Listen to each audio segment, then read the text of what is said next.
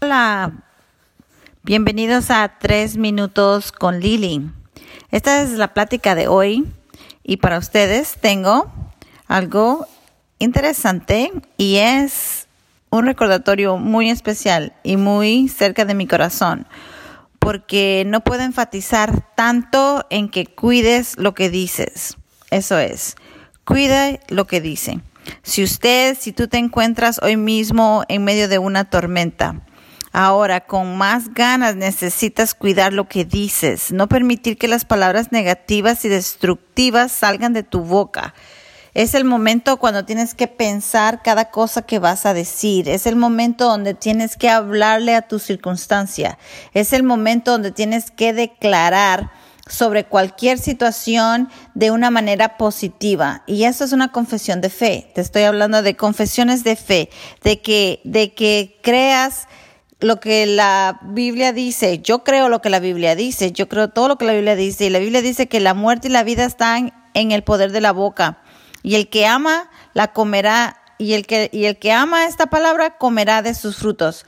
Digamos que si tú entiendes que tú tienes el poder en tu boca, que en tu boca hay poder, ya sea para vida o para muerte, pues de la, si la crees en tu corazón, amas tanto, que de ahí vas a comer, de ahí vas a comer sus frutos. En otras palabras, ¿verdad?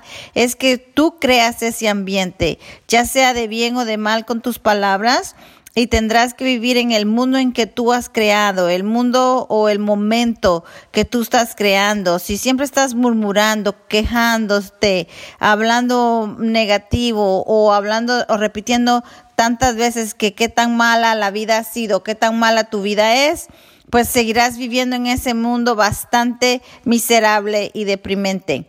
Y yo no sé si a ti te gusta estar al lado de una persona que siempre esté hablando negativamente o que siempre esté hablando tan miserable o con ese espíritu pichiquero, pero a mí no me gusta. Y yo espero que a la persona que yo le esté hablando hoy tampoco se vea tentado a usar esas palabras de una manera negativa en situaciones negativas. Cuando hay situaciones negativas se usan palabras positivas y cuando hay situaciones positivas, pues se celebran, se celebran esas, esas situaciones positivas. Entonces, Dios quiere cambiar como tú usas tus palabras en cada circunstancia y no hablarle al problema y no hablarle a tu problema, sino a tu problema hablarle la a tu problema hablarle la solución.